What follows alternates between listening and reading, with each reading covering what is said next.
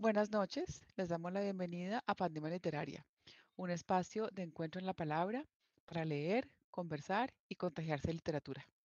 Les acompaña hoy Margarita Cuellar Barona y tengo un invitado que hace parte del equipo de Pandemia Literaria, que tal como la semana pasada tuvimos a Catalina Villa como invitada, hace dos semanas, perdón, eh, hoy hemos decidido invitar a Santiago Nieto, que hace parte del equipo y que también es un, es un, es un eh, lector ávido eh, y gran conversador de literatura, a quien tendremos invitado para hoy.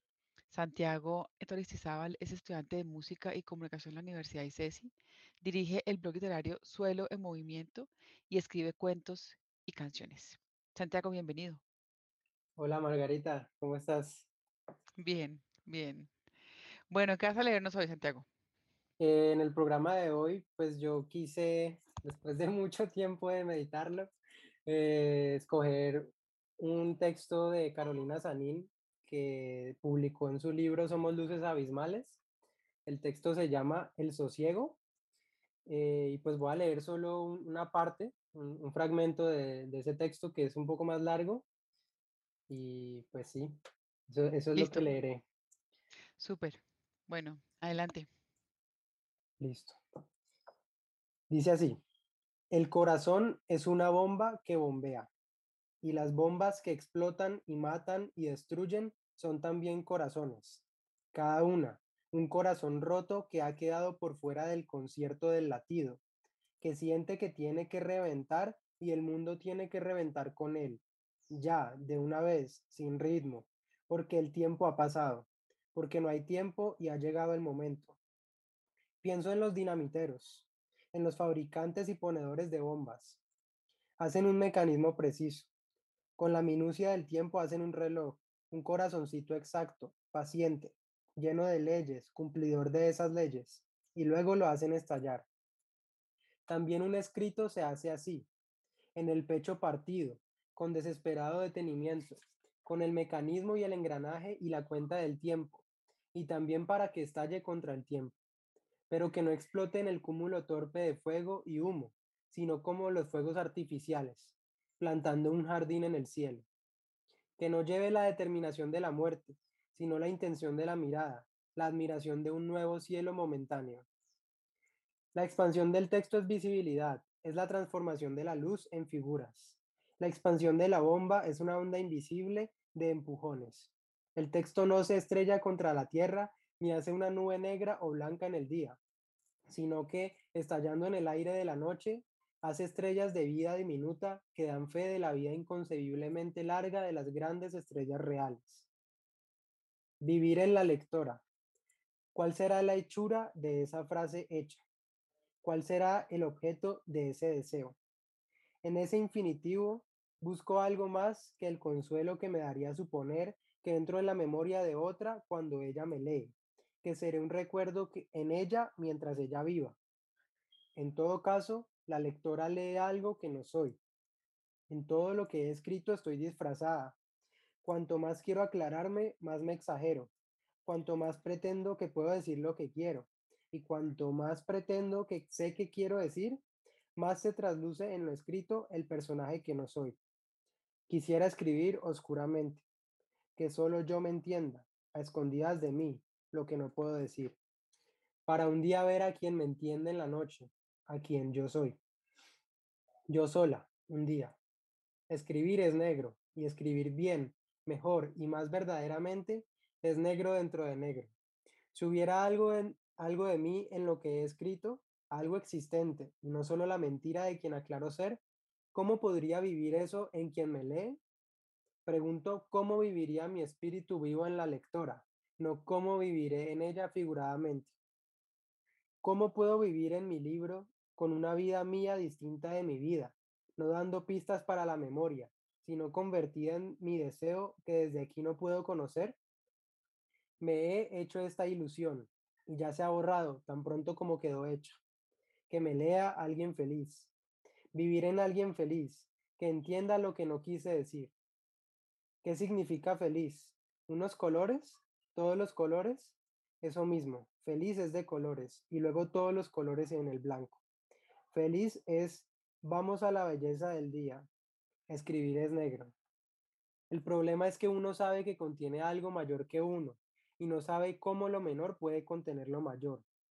El problema es cómo decir nosotros. El problema es el amor. ¿Dónde está lo que es más grande que yo? El amor, mi amo, si está en mí, pero no cabe en mí. ¿Dónde estoy? ¿Qué me contiene para que yo pueda contener lo que es más amplio que yo? Uno escribe para saber dónde está, porque se da cuenta de que nunca sabe dónde está. No sé qué ha pasado en los días que han pasado por esta habitación, esta caja, esta casa o este mundo, donde no me encuentro. No sé qué es este lugar. El que se ve ubicado está cautivo, y el cautivo no conoce la cárcel donde ha ido a parar. La libertad es disponerse a conocerla. ¿El texto está afuera o está adentro? Ponerse en el texto es ubicarse. Hablar en el texto es decir que desde aquí veo cuánto me rodea y que desde este lugar ningún otro lo había visto. Escribir es manifestar que mi cabeza es el centro del cielo y es hacer lo que sea. Ponerse en el texto es desubicarse. Escribir es perder la posición. Es manifestar que los ojos que me son desconocidos son todos la estrella central de la galaxia y es hacer que lo sean. Tratar de conocer el lugar es moverse, no parar, no ir a ningún lado, no moverse. No se puede conocer el lugar mientras está vivo, ocupado de vivir. Si supiéramos dónde estamos, sabríamos qué decirnos. Pero la vida no puede conocer el mundo. Para conocer el mundo hay que haber muerto. Uno escribe para hacer un lugar. El texto es un país. Tiene leyes que lo constituyen. Escribir el texto es hacer las leyes del texto y, al hacerlas, encontrarlas. Y, al encontrarlas, disponerse a cumplirlas. Querer incumplirlas. Escribir un texto es todavía no poder cumplirlo ni violarlo, es prometerlo. Uno escribe, abre un espacio donde podría estar, o un espacio que podría ser lo que prometió que uno sería. La expresión es la apertura de un lugar externo donde se despliega y se dispone, donde toma posiciones y se ordena lo que adentro tiene un orden incognoscible, lo que adentro existe increado. Uno escribe para estar en varios lugares a la vez, o en dos. ¿Será posible un texto que no fuera un espacio? Sería compactísimo, no tendría aire, en él no sonarían las palabras, sería denso como el núcleo de una estrella, invisible para el ojo humano, como el núcleo de una estrella pesadísimo, ilegible pero conjeturable, como el núcleo de una estrella. No sería un texto. Crear un texto es someterse a las distancias, a la dilatación, a la separación, al desprendimiento. Escribir es ponerse, ir poniéndose y no parar.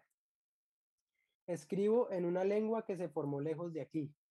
Alguien que sigue en mi sangre trajo esta lengua de otro mundo, donde él había sido de una forma que quería olvidar, donde lo había vestido una pobreza que él quería negar. En medio del océano tuvo que morir para llegar aquí y volverse otro. De su viejo mundo traía su lengua entera como una palabra que se trae del sueño, solo que del sueño no se traen palabras, y ni se trae nada más que el miedo y el deseo. Escribo en una lengua que se formó sin ver nada de lo que había en este lado. Hablamos este latín en la selva. En la selva del jaguar de la guerrilla, del indio quebrantado, de la secuestrada y la araña gigantesca. Escribir en español americano es estar perdido y pedir redobladamente un lugar donde se pueda hablar. Nuestra lengua no es una región ni es región alguna. No comporta una declaración de pertenencia. Es un testimonio de exclusión, la huella de la no correspondencia, la prueba de la continuidad del sueño. En esta lengua declaramos que queremos hacer una nueva ley y también librarnos de la ley. Lamentamos tener esperanza y saber que no la tenemos. En cada palabra queremos enriquecernos y encontrarnos otra vez la muerte, como y encontramos otra vez la muerte, como el español en América. No es madre ni es mundo nuestra lengua, en la que ya se supo cómo es estar muerto. Esta lengua es el más allá, la imaginación es el amor. el vínculo entre lo visible y lo realmente existente. Imaginar es estar atento a lo que hay, buscar el lazo entre las cosas, reconocer y esbrozar los caminos que llevan de una a otra y abrir caminos diferentes que lleven de otra a otra. Es moverse a través de las cosas y con ellas, vinculándolas, vincularse. En la imaginación viven los caminos. Si he pensado, ha sido porque amaba, porque quise recorrer el camino entre aquí y allá. Si he tenido un pensamiento, es porque he sido amada, porque se quiso que yo recorriera el camino. Amar es estar en otra parte. El que ama dice, estoy donde no es aquí.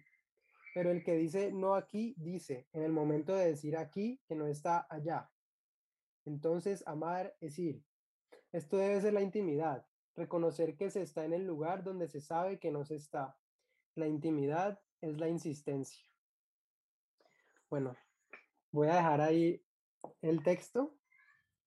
Eh, Hay un montón de imágenes allí que a veces me cuesta trabajo seguir porque siento que está como una deriva, ¿no? Ella como que coge un, le da, llega al negro y por el negro arranca otra cosa, llega al universo, al cosmos, a la escritura.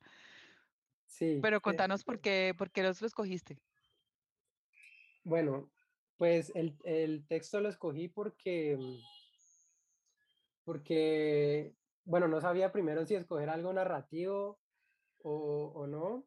Y en últimas me decidí por este porque, porque digamos, siento que me, me impactó mucho pensándolo desde la perspectiva del escritor y de leer, de también como lector, que digamos en este programa todos somos lectores y escuchamos eh, un texto, pero escuchar a un lector o leer a, perdón, escuchar a un escritor o leer a un escritor hablando sobre su escritura, me parece como, no sé, apasionante, me parece muy increíble aunque sea de la forma así, no más literal o, o una forma muy, digamos, sí, como Poética. hilando poética y, y- e hilando muchas imágenes eh, diferentes, ah, como que no puedo evitar sentir que muchas de esas imágenes yo las he visto, ¿sí? Sí, antes de, antes de verlas en el texto, en este texto, eh, yo ya había pensado cuando me, cuando me enfrenté, digamos, a, a escribir algo, que eso era escribir algunas cosas y otras no, otras no, otras también es como, como es ver lo que ella está diciendo ahí y no entender absolutamente nada, pero luego parar un momento y decir, ¿cómo así? O sea, ¿cómo así que, por ejemplo, escribir es como Negro. plantar negro? Sí, o lo, o lo de Ujú, que estar feliz en los colores, pero que escribir es negro. O, o que escribir es como una bomba, solo que la bomba es, en este caso es plantar jardines en el cielo. O sea, esa es una frase que desde la primera lectura se me quedó muy fuerte, lo de como de escribir es plantar jardines en el cielo. Y Mm. yo al principio decía, ¿cómo así? O sea, ¿cómo así? Pero, pero me gusta mucho, justo por lo mismo que decías, por lo que uno se puede perder de pronto también escuchando esto, me gusta mucho eh, cómo ella, eh, así como ella dice aquí que imaginar es, es como buscar el, el lazo entre las cosas y reconocer el camino que lleva de una a la otra. Es como que todo el texto es ella cogiendo una cosa y, y o sea, es- escribe un párrafo sobre una idea y luego salta a otra cosa, pero Sí, es una todo, deriva. sí, pero todo está conectado como en esta misma pregunta de qué es escribir o, o, qué, o también relacionar la escritura con algo que es más grande que uno, como el amor, por ejemplo. Con el pensamiento, porque también lo que yo creo que ella hace ahí es un poco una deriva por su pensar, ¿no? O sea, ella empieza a escribir y entonces le surge una idea y se va por esa idea y luego surge otra idea y por esa idea y eso es tan difícil seguirla, porque ella está amarrando una cantidad de imágenes que son su deriva mental frente a lo que implica estar escribiendo. Y ella como, y me gusta mucho el juego del presente con el futuro, ¿no? Como el presente, la escritura del hoy, con el lector, lectora que se va a quedar en la impermanencia. Bueno, hay un juego muy bonito ahí con la, con la idea de quedarse del otro, ¿no? Y, y Ujú, el tiempo. Y, creo que habrá que leerlo de pronto, mm, como dices tú, con más detalle, porque ese inicio de la bomba no sé cómo termine esa bomba, ¿no? Porque también, también me preguntaba yo, hay una, hay una imagen que no deja de ser violenta, la explosión, ¿no? Eh, de la bomba. Y, y cómo ella transforma esa explosión en algo que no es violento, que es la escritura. Em, entonces es interesante cómo hace el juego, ¿no? Y me gustaría pensar, me gusta cómo termina el texto. Eh, cómo, cómo termina, ¿nos puede leer el final del texto? Mira que de hecho, o sea, el texto termina no muy lejano, no muy lejos de donde yo llegué. O sea, yo no empecé en el principio. O sea, yo no, yo me salté varias páginas del principio. eh, en las, em- en el principio ella se pregunta mucho sobre cómo es su- cómo, qué significa estar parado hoy en este lugar del mundo. O sea, como que ese tipo de preguntas. También habla sobre su perra, sobre, sobre cómo comunicarse con su perra y, y, y esa conexión que ella tiene.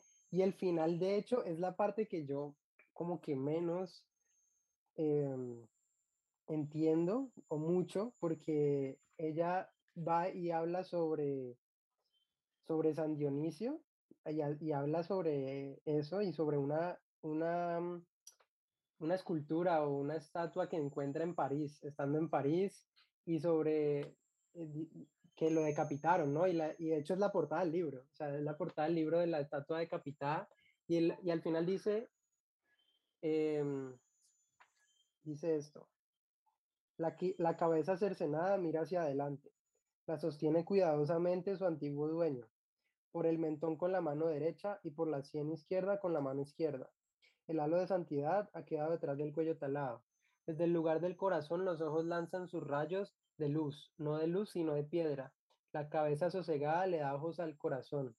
Después de que lo decapitaran, dice la leyenda, Dionisio se levantó y recogió la cabeza que había sido suya.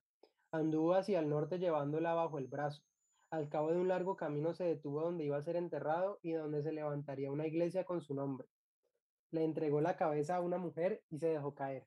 Ahí termina, o sea, es como algo muy lejano, o sea, es- ella termina en un lugar, me parece a mí, muy lejano a donde, a donde arranca y donde también por donde pasó, que es donde yo más o menos lo que yo leí es como la mitad del texto.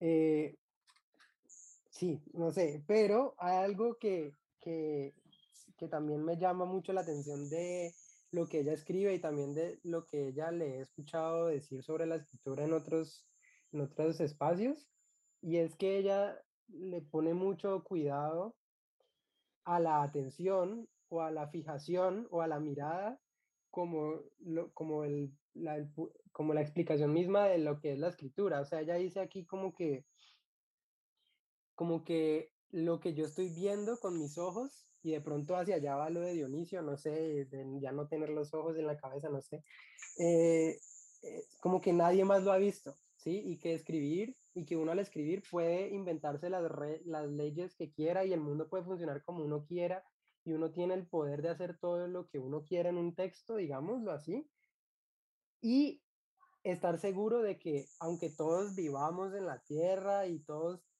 tengamos muchas experiencias muy similares, la forma en la que yo estoy viendo las cosas es la única que es así. Y eso me gusta mucho. Me gusta mucho pensar la escritura como una, como una mirada, como un punto de vista, ¿no? Sí, como un punto de, como, sí, la escritura como... Pero ella también tiene una cosa muy bonita ahí también con el, con el, con, con quien escribe y con el autor y como la idea de desdibujarse como autora, ¿no? Como esta que, esta que escribe, eh, y además es además como es una figura tan polémica ella, ¿no? uh -huh. Eh, también es interesante ver cómo ella, en este fragmento, que ya no me acuerdo en qué momento está, ella dice algo como pero esta que escribe se traiciona porque escribe una cosa que no es y, y ¿te acuerdas? ¿Lo Sí, dice, sí, dice, la lectora lee algo que no soy. Todo, en todo lo que he escrito estoy disfrazada. Y en, en cuanto más quiero aclararme, más me exagero. Eso también me parece, pues, también teniendo en cuenta la figura pública que ella es, eso me exacto. parece muy interesante, porque, porque entonces uno, claro, uno como lector, lo que le llega a uno a la mano en el libro es lo que ella quiso poner ahí. Digamos, no es tampoco su mirada transparente, escaneada, puesta ahí impresa, sino una, un disfraz, una elaboración que ella hace y uno al leerla uno cree, ¿no? Uno generalmente, o a mí me pasa mucho, que cuando uno lee cualquier autor, digamos, está contando alguna narración, algo, uno como que más o menos quiere intentar encontrar por dónde eso es autobiográfico o por dónde eso le pasó al autor, ¿no? O qué cosas de aquí le habrán pasado al autor. Y en últimas, nunca tampoco podemos saber eso del todo. Mm. Además, ella me parece que también es generosa porque dice que el lector la lectora, y habla de la lectora, ¿no? No la lectora, sino la lectora, Ujú, eh, pone, pone también de su parte, es decir, no, so- no, no solo es el texto, también está en cómo se lee ese texto, ¿no? Cómo el ejercicio de lectura también es un ejercicio de imagina- de imaginación. Es decir, no todo está allí escrito, sino también es cómo la lectora se apropia ese texto, lo reinventa, lo interpreta y que a veces supera, digamos, lo que la, la autora eh, o, o cambia lo que la autora está proponiendo, ¿no? Sí. Eh, ¿cómo llegaste al libro, Santiago? Ah, de hecho, ya me acordé. El libro me lo recomendó una profesora de la universidad, eh, se llama Carolina Charri.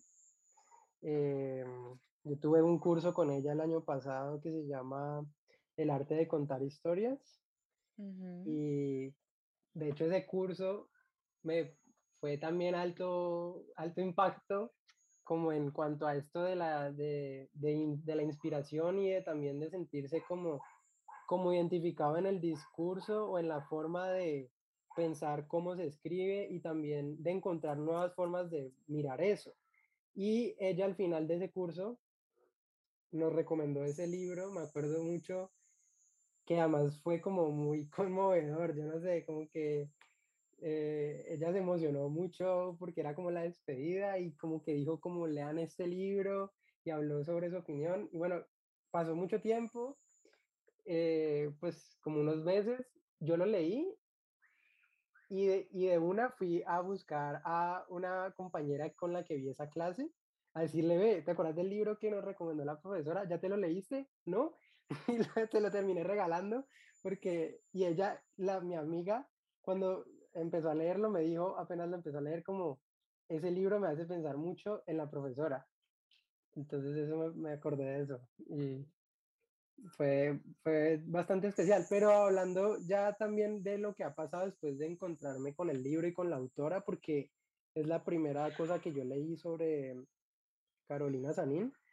eh, pues yo antes la conocía por su, pues, su personalidad de tuitera y, y, y su personalidad pública bastante polémica, eh, pero nunca había leído realmente algo más allá de, de pronto algunas columnas y cuando me encontré con este libro, me encontré con algo que me pareció muy, muy chévere y es como, como, incluso en cosas tan enredadas como estas o incluso en cosas no narrativas, sentir que la lectura puede ser disfrutable. O sea, eso lo sentí totalmente con este libro. Me, o sea, como que como que uno de verdad transcurre un camino o un viaje leyéndose un texto de estos porque también ella te lleva por muchos lugares, como ya hemos dicho. Y este texto en particular, el, el primer ensayo de este libro que se llama El sosiego, ya lo he leído como cinco veces y probablemente las cinco veces todavía hay cosas que no termino de entender o como que me siguen llamando la atención. Y, y y es, y no sé, es, me también, obviamente me acerqué más a la obra de ella.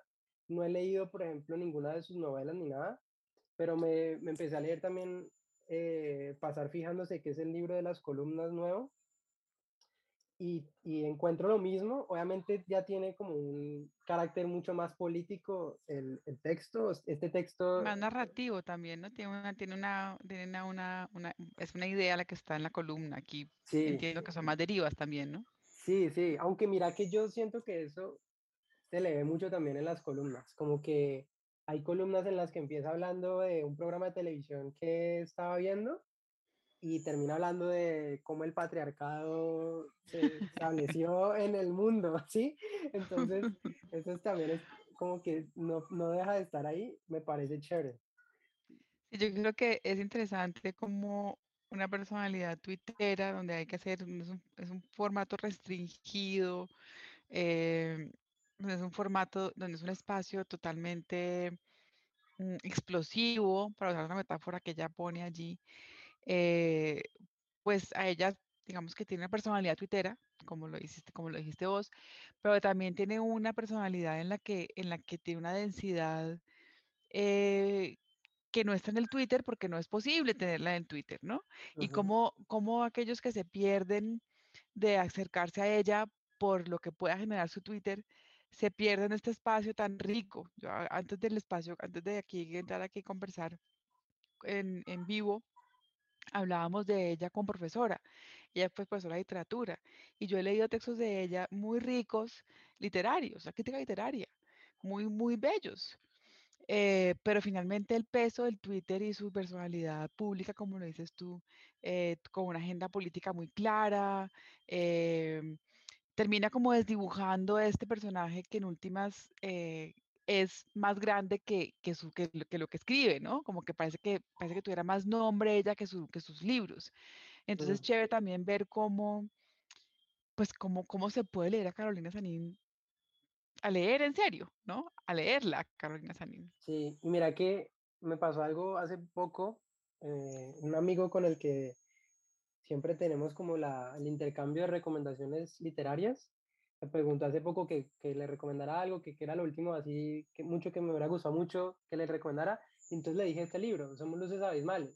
Y me dijo, uff, pero es que Carolina Sanín, como que ella no es toda polémica. Como, y yo le dije, pues, pero ¿por qué? O sea, dime qué pasa con que sea polémica.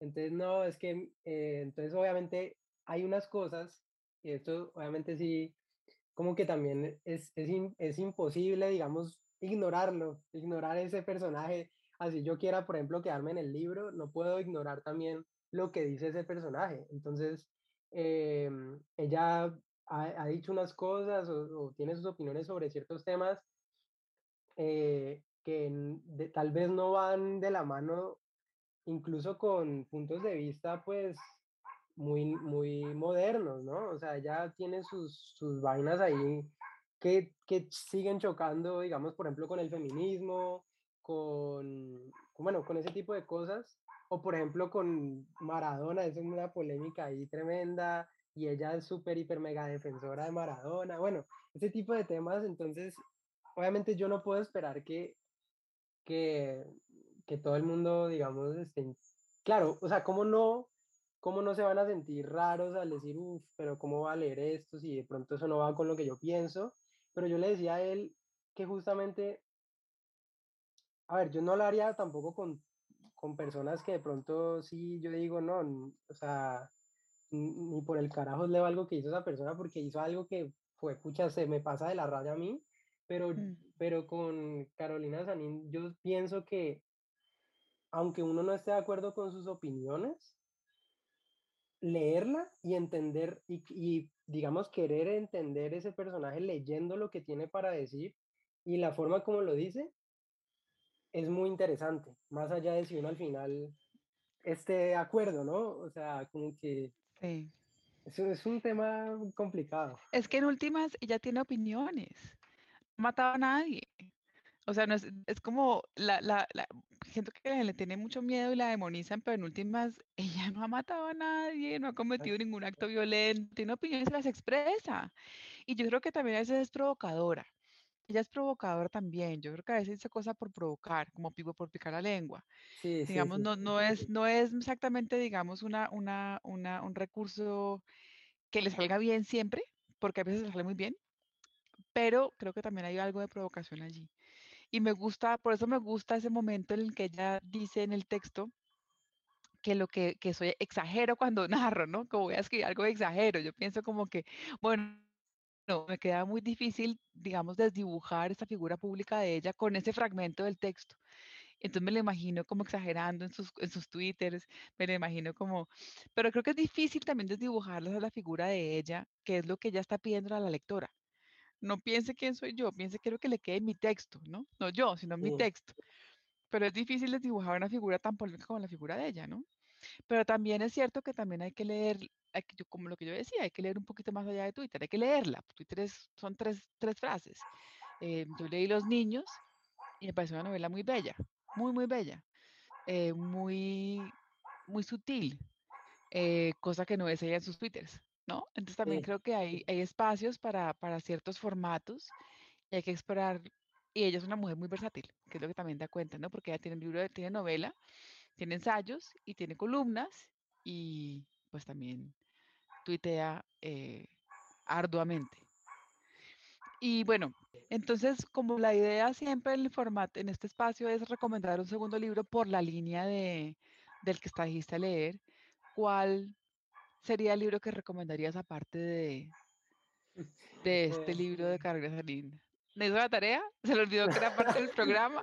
sí, se me olvidó, pero no, pues, o sea, de pronto una respuesta no muy complicada es el de las columnas, o sea, es- eso sí, es un, eh, que se llama Pasar fijándose, es un libro que se siente bastante diferente porque ella va, como vos decías ahora, como con una idea, con una narración en particular, una temática en cada columna. Voy a hablar de esto. En, el, en, el ensayo, en los libros, en este libro de ensayos ella más bien va divagando de una cosa a la otra. Eh, pues si a alguien les gusta ese, tipo de escritura, yo siento que yo, de todas formas, a pesar de la diferencia, veo lo mismo. O sea, como que veo esa misma capacidad como de elaborar unas ideas muy interesantes y, y- y muy, unas perspectivas muy particulares también, esos puntos de vista, y por eso también se llama pasar fijándose, porque es como eh, entrar a un libro a mirar ella en qué se fijó un día, en qué, en qué miró, Sí, eso me gusta. ese nombre es muy bonito, el título es muy bonito, el título es muy bonito. Y hacemos también un, un que en paz descanse la revista Arcadia, que es donde ella publicaba esa columna y que desafortunadamente salió del, del Murió. mercado. Qué tristeza, sí, qué tristeza. Bueno, pues Santiago, gracias por aceptar la invitación y el reto. Te tomó, te tomó más tiempo, te tomó un buen tiempo escoger qué libro querías leer, pero bueno, aquí estamos. Entonces, pues nada, te quería agradecer por, por aceptar la invitación. Eh, también agradecer a Valeria Giraldo, quien produce el programa de los programas del jueves en la noche, donde está inscrito este programa Panela Literaria. Y nada, pues esperamos, esperamos que este nuevo confinamiento y cuarentena los, los lleve a la lectura, ya que no hay mucho más que hacer y que se desprende de la pantalla. Entonces, ojalá un libro les pueda dar sosiego. Buenas noches, que esté muy bien. Buenas noches.